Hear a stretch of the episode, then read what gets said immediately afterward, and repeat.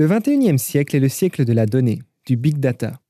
On en parle souvent dans un contexte peu réjouissant, par exemple lorsqu'il s'agit de l'utilisation abusive des données confidentielles, mais pour un pays comme le Luxembourg, l'avenir réside dans cette ressource numérique et dans son utilisation ingénieuse.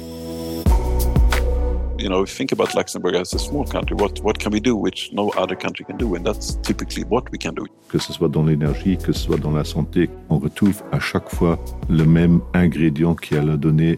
In a nutshell, it's a bottom up approach to ensure that we keep our data sovereignty in Europe and don't fall behind.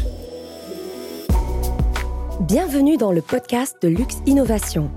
En collaboration avec le Luxembourger Journal, nous parcourons l'économie luxembourgeoise. Vous allez découvrir le large portefeuille de services offerts aux entreprises ainsi que les organismes de recherche publics par le biais de Lux Innovation. Certains disent que le data serait l'or noir de notre siècle, le new oil de l'économie actuelle et future. Et quand on voit les efforts déployés ces dernières années pour non seulement stocker cet or de manière intelligente, mais aussi pour l'utiliser dans le sens du progrès, on ne peut qu'approuver la comparaison. Le Luxembourg l'a compris et est donc en route vers l'économie du futur. À travers cet épisode, nous allons vous présenter trois exemples qui prouvent que c'est bien le cas. Le président de Lux Innovation, Mario Grotz, est en charge de la direction générale Industrie, Nouvelles Technologies et Recherche au ministère de l'Économie. Il nous explique les origines de la focalisation sur le data au plan national. Déjà en 2019 ou 2018, le ministère de l'économie a publié sa stratégie sur les données, Data Driven Strategy, qu'on a appelé dans le temps, et c'était le premier pays, en tant que Luxembourg, on était le premier pays vraiment en Europe de publier une stratégie économique basée vraiment sur la donnée. Et là, déjà, on avait identifié plusieurs, surtout trois créneaux sur lesquels on voulait travailler. L'infrastructure, développer l'infrastructure, on est déjà assez bien loti au Luxembourg au niveau de la connectivité, au niveau du stockage des données, mais on a rajouté aussi avec euh, la puissance de calcul et le projet Meluxina, on a rajouté aussi au niveau de l'infrastructure un élément très important pour le traitement des données. Deuxièmement, on avait aussi regardé l'environnement financier et légal à ce niveau-là. On a regardé est-ce qu'il faut développer d'autres instruments financiers pour favoriser l'économie de données? Est-ce qu'il faut peut-être aussi apporter des changements au niveau de la législation? Et aujourd'hui, on est en train de travailler sur tous ces sujets-là afin de, de, de rendre cet environnement beaucoup plus attractif encore. Le dernier et troisième élément, c'était vraiment celui du traitement de la donnée. Est-ce qu'on peut développer des applications basé sur euh, les données qui sont très abondantes. Donc, il n'y a pas un souci que la donnée n'existe pas. Elle existe bien et belle, mais elle n'est souvent pas disponible. Et dans ce contexte-là, dans cette troisième axe, est venue l'idée vraiment de dire ben, il faudrait aussi une plateforme qui nous permet en fait d'accéder à cette donnée et d'expérimenter avec ce type de données. Mais comment alimenter cette plateforme? Romain Martin est en charge de la coordination stratégie et politique, digitalisation et stratégie data au ministère de l'Enseignement supérieur et de la Recherche. Pour utiliser la donnée, elle doit être disponible en grande qualité. Et il faut aussi que les gens qui produisent ces données, qui nous fournissent ces données, peuvent être vraiment avoir une, une lame tranquille dans le sens qu'ils sont, ils ont la garantie que cette donnée est utilisée en respectant toutes les garanties qu'on veut fournir en termes de protection des données, et, en, termes d'utilisation euh, euh des données d'une manière transparente où tout le monde sait ce qu'on fait avec ces données. Pour cela, on a besoin d'expertise. Ceci a été le point de départ de la mise en œuvre d'une plateforme nationale d'échange de données qui se présentera sous forme d'une infrastructure unique avec l'ensemble des services qui sont nécessaires pour l'exploitation de la chaîne de valeur des données. D'ailleurs, il faut ici souligner le mot échange. Il ne s'agit pas de créer un grand lac de données qui contient tout les données restent là où elles sont. Le défi est un autre. Les données sont produites à des endroits où elles ont un, euh, ce qu'on appelle une utilisation primaire. Euh, si j'ai un, un, registre, je sais pas, euh, on vient d'en parler un collègue parce que euh, justement je suis quasiment tous les jours dans des dans des conférences où on, où on, on, on parle internationalement d'utilisation de données et de registres. Euh, là, c'était un collègue finlandais qui, nous, qui, qui a parlé de, de le registre des, où, où sont les voitures qui, euh, euh, euh qui sont immatriculées euh, dans un pays. Ça, c'est la première utilisation. Après, vous, vous pouvez éventuellement vous poser des, des, des questions de mobilité qui vont, qui vont au-delà de l'administration que vous voulez réaliser avec ces données. Alors, la première chose que qu'il vous faut, c'est de savoir déjà que ces données existent. Euh, on, on, parle souvent du, du, principe FAIR, que les données doivent être findable, accessible, interoperable and reusable. Euh, et c'est justement ça qu'on euh, qu doit garantir, qu'on sait déjà quelles données sont là, qu'on a des, des, euh, des, ce qu'on appelle des métadonnées, c'est-à-dire qu'on sait quand est-ce qu'elles ont été euh, collectées, dans quel contexte est-ce qu'elles ont été collectées. Et sans cela, euh, vous, ne pouvez pas, si vous posez une certaine question, euh, euh, euh savoir euh, quelles données vous avez potentiellement avec euh, à, votre disposition. Et ça sera une première, une première chose à faire, c'est d'aider aussi les administrations publiques, mais aussi les acteurs de la recherche de, faire en sorte que leurs données suivent ce principe faire que je viens de décrire justement pour, euh, dans une première phase, déjà savoir euh, quelles données est-ce qu'on a. Euh, et ensuite, on peut alors, si on se pose une certaine question, on, a idéalement un catalogue où on, voit quelles sont des, données qui sont potentiellement disponibles. Et ensuite, naturellement, ce qui est aussi un grand principe dans l'utilisation des données, c'est de ne pas utiliser plus de données que euh, celles dont on a besoin pour répondre à une, question spécifique. Et ça aussi, ça, nécessite que j'ai un catalogue où je, sais que voilà, si je prends telle ou telle euh, donnée, alors j'ai potentiellement une réponse à la question euh, que je, que je suis en train de me poser. La pandémie a montré que souvent, nous n'avions pas les données dont on avait crucialement besoin à cause de questions légales ou techniques qui n'étaient pas résolues. L'interopérabilité entre les différentes bases de données n'était-elle pas non plus garantie? La nouvelle plateforme utilisera donc les données au bénéfice de la société et des citoyens. L'objectif n'est pas de créer de la valeur économique en tant que telle, mais de développer des produits et des services qui ont et auront un impact clair sur la société. Et il ne faut pas s'imaginer un grand ordinateur quelque part, non. La plateforme, c'est les gens, les experts dans le domaine. On aura des data stewards qui vont aider justement d'une manière délocalisée les différentes administrations, mais aussi les différents chercheurs à justement rendre leurs euh, leurs données dès le départ dans un état où ils pourront à la fin éventuellement, il ne sera pas le cas pour toutes les données, mais certaines pourront être euh, euh publiées en open data, euh, d'autres euh, seront dans un format où justement cette interopérabilité est pensée dès le départ. Donc on aura surtout besoin de beaucoup d'expertise qui euh, euh, naturellement euh, aura besoin de, de créer euh, des solutions euh, techniques. Si je dis euh, génération automatique de contrats naturellement, il y aura une, une application technique qui tournera derrière, mais la vraie expertise sera dans l'expertise légale pour euh, mettre du contenu euh, euh, dans ces euh, dans ces applications. Et c'est comme ça qu'il faudra se, se l'imaginer. Je pense que euh, aussi si, on, pense euh, euh, comment se, répartira le budget, une grande partie va être dans les ressources humaines, dans ces experts dont on aura besoin pour justement mettre au point ces services autour de la donnée. Euh, ce qu'on remarque aujourd'hui, c'est en fait euh, chacun est, a la même préoccupation de rendre ces données accessibles, mais c'est très difficile en fait de, euh, de, de le concrétiser. Cette plateforme vraiment permet de mutualiser ces services-là et de les offrir à tous les acteurs qui concernés, aux acteurs de la recherche, aux acteurs des, aux différents ministères, mais aussi euh, aux acteurs du secteur privé. Et c'est exactement cette mutualisation des services qui, vraiment, qui permet vraiment d'offrir une très grande valeur ajoutée aux, aux différents acteurs. Donc il ne s'agit pas d'un concept théorique, comme le précise Romain Martin. On va prendre des cas d'utilisation concrets, on va partir de ces cas-là euh, et on va construire les services à partir des besoins qui sont déjà là.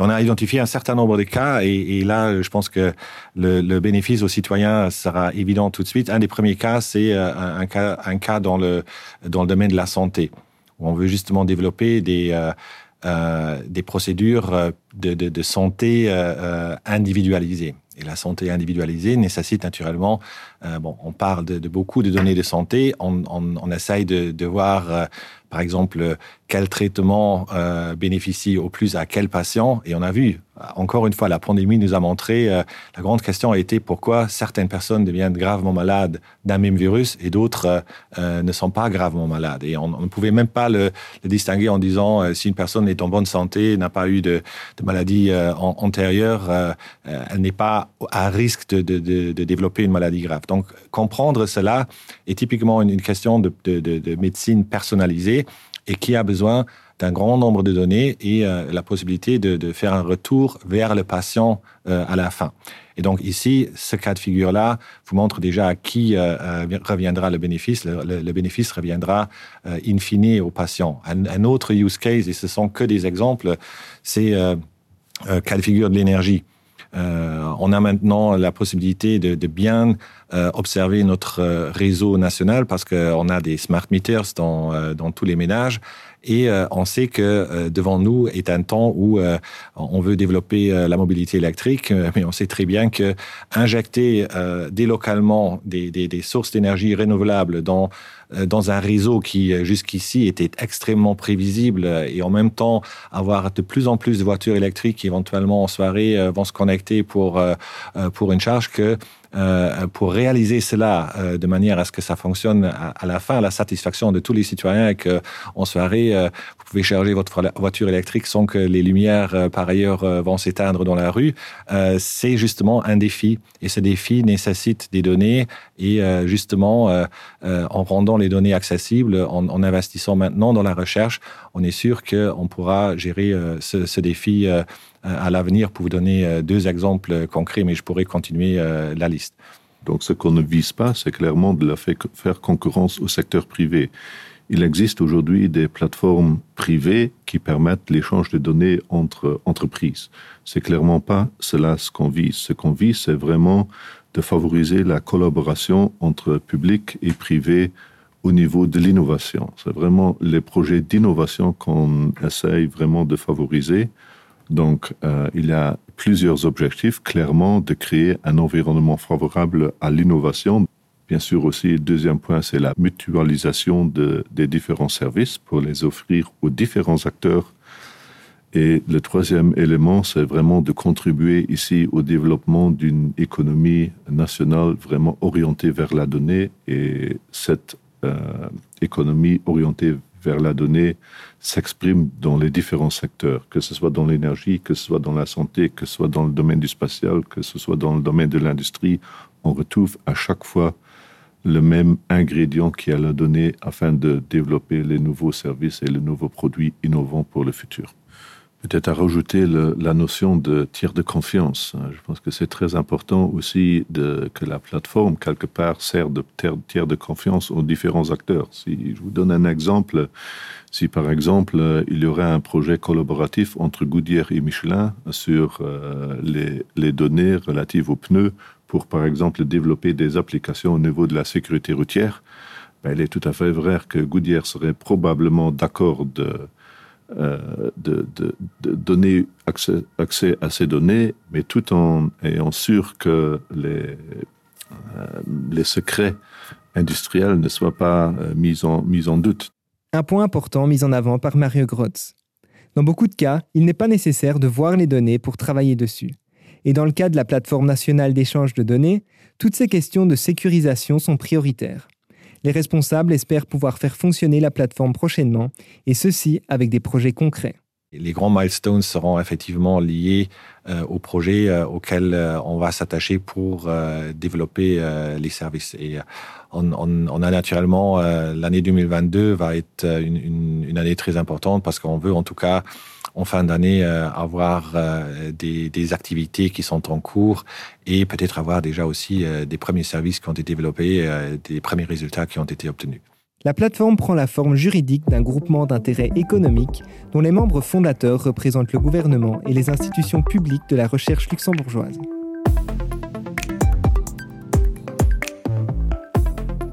Et si on crée une copie du Luxembourg?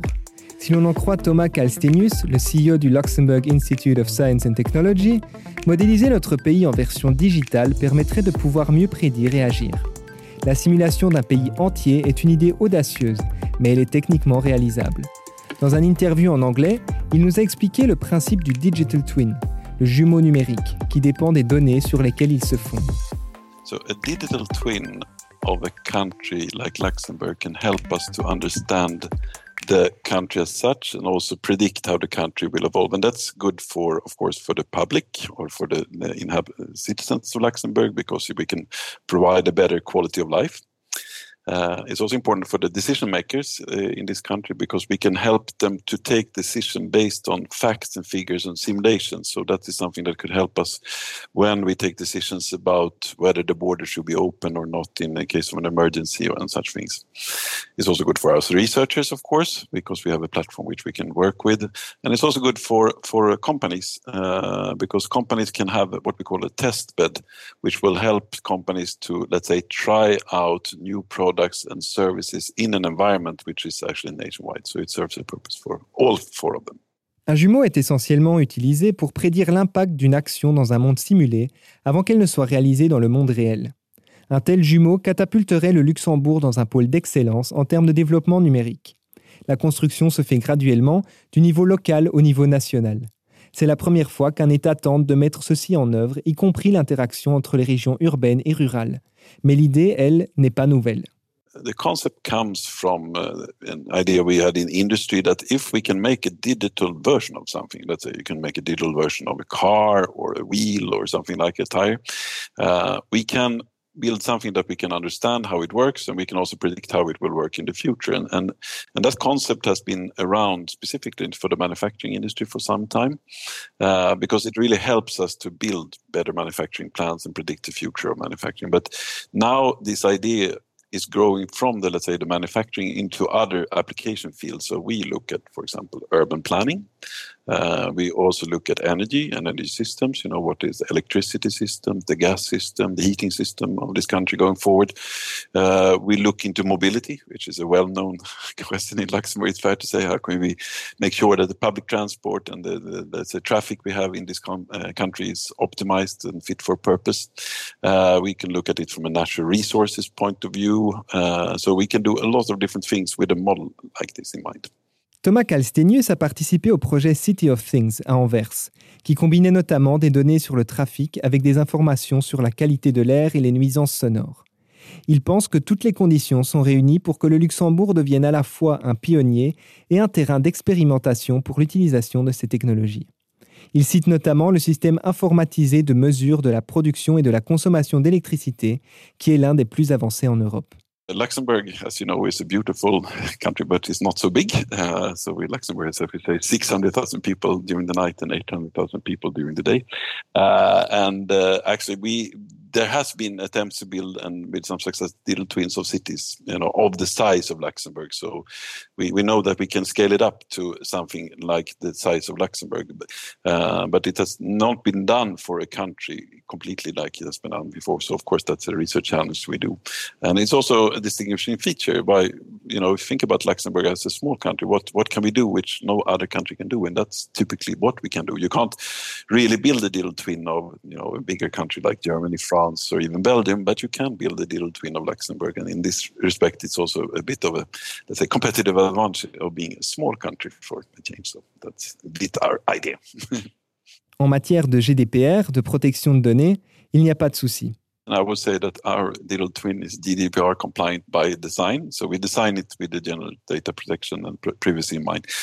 Maybe the first is that the use cases we look at are not really involving immediate privacy sensitive data. So we look at traffic, we, uh, we look at electricity. We don't use the data from from uh, people in, in, in, in the digital twin assistance today. Uh, secondly, we, we actually don't move the data. The data is where it is. We only look at, let's say, the, the, the analysis of it. So we, we, we, we actually don't look at the data more in detail and we let it reside where it should be. So we don't move the data. We just look at the result of it. And that's, that's an architecture philosophy of it. But in short, this is a very good question. It's also an important design feature of a digital twin to be fully protected against privacy and security violations. Pour compléter notre trio de projets numériques orientés vers le futur au Luxembourg, fixons désormais notre regard sur les nuages, les nuages numériques dans le domaine du cloud computing.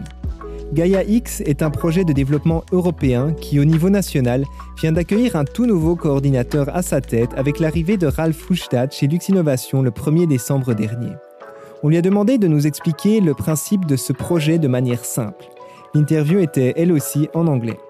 I think an official reply, of course, would be it's a European initiative to build a common European data infrastructure. But I'd say uh, there's much more to to it uh, than that. So, uh, in a nutshell, it's it's a bottom-up approach to ensure that we keep our data sovereignty in Europe and don't fall behind. If you look around, you'll see uh, that most of the cloud technology and um, similar uh, initiatives are either based in Asia or in the US, and only a fraction of, of this is happening in Europe.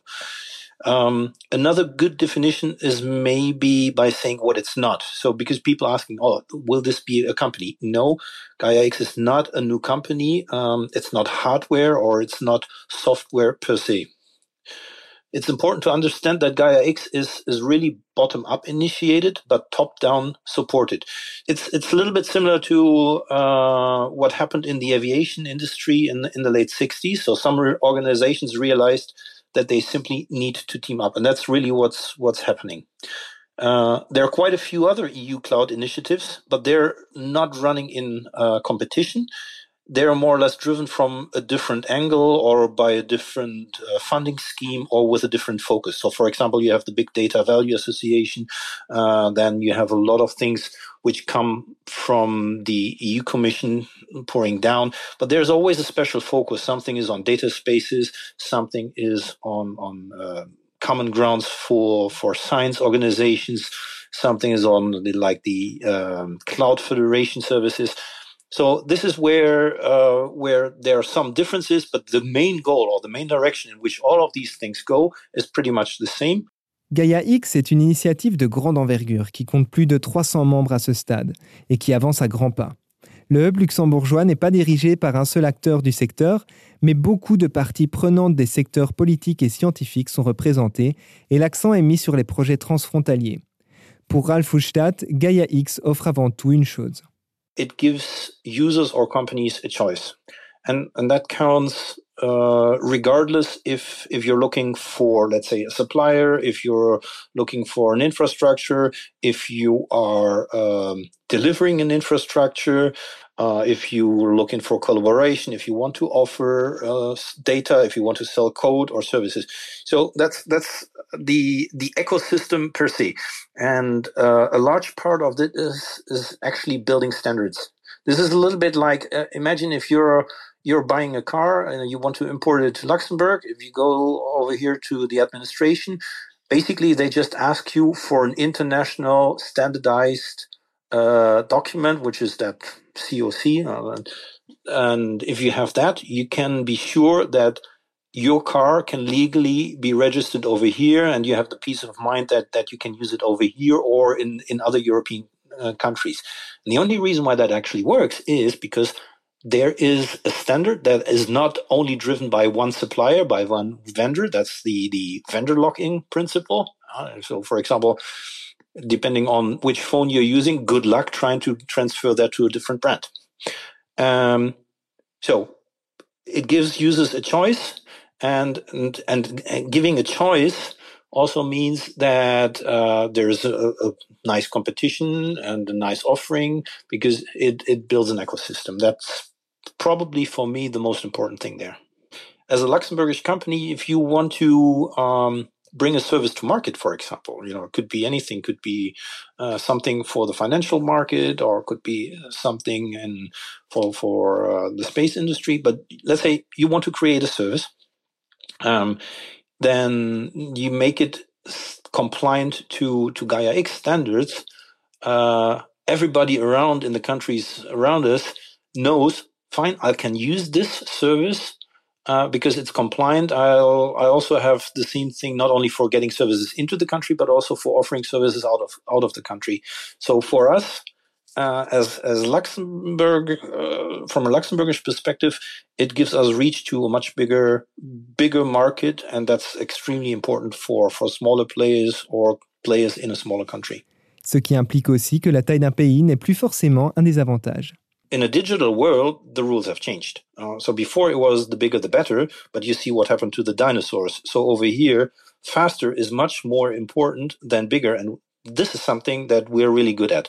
If if you're coming from abroad and you start to work over here and you realize how fast you can actually move things uh, if you talk to the right people or how easy it is to to get access to to move things, um, then this is actually a true asset over here uh, with with regards to the digital environment. So we were not a Gaia X founding member, but uh, when we as a country realized it's important, we moved fast and we were an early adopter.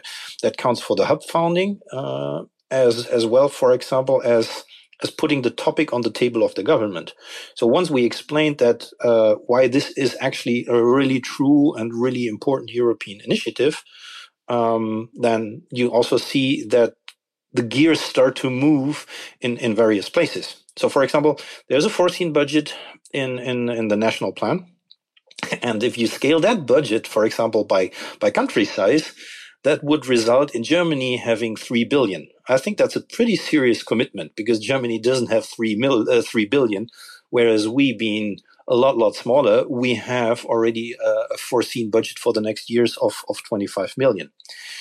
And, you know, last but not least, it's an EU initiative and, and we're literally sitting in the middle. So not only geographically, but also economically and, and also culturally. For us, uh, we realized that when when we, we have these these hubs meetings um, with the other hub coordinators, for us it's really really much easier to discuss things, for example, with the French hub, with the Belgium hub, with the German hub, whereas you see that they already have a, there, there's a let's say the gap cultural language wise a little bit bigger between those three than it is from from us sitting in the middle. So um, I think the positioning for Luxembourg is really, really well uh, when it comes to digital, and especially for for big data. And of course, Gaia X is at the core of that. L'étape suivante consistera en des initiatives concrètes qui produiront des résultats tangibles et pertinents dans le but de montrer que ces idées ne sont pas seulement intéressantes et belles, mais qu'elles ont une utilité bien réelle. Mais comme le démontrent tous les projets que nous venons de vous présenter, le Luxembourg est à la pointe des développements dans le domaine des données. L'avenir est prometteur.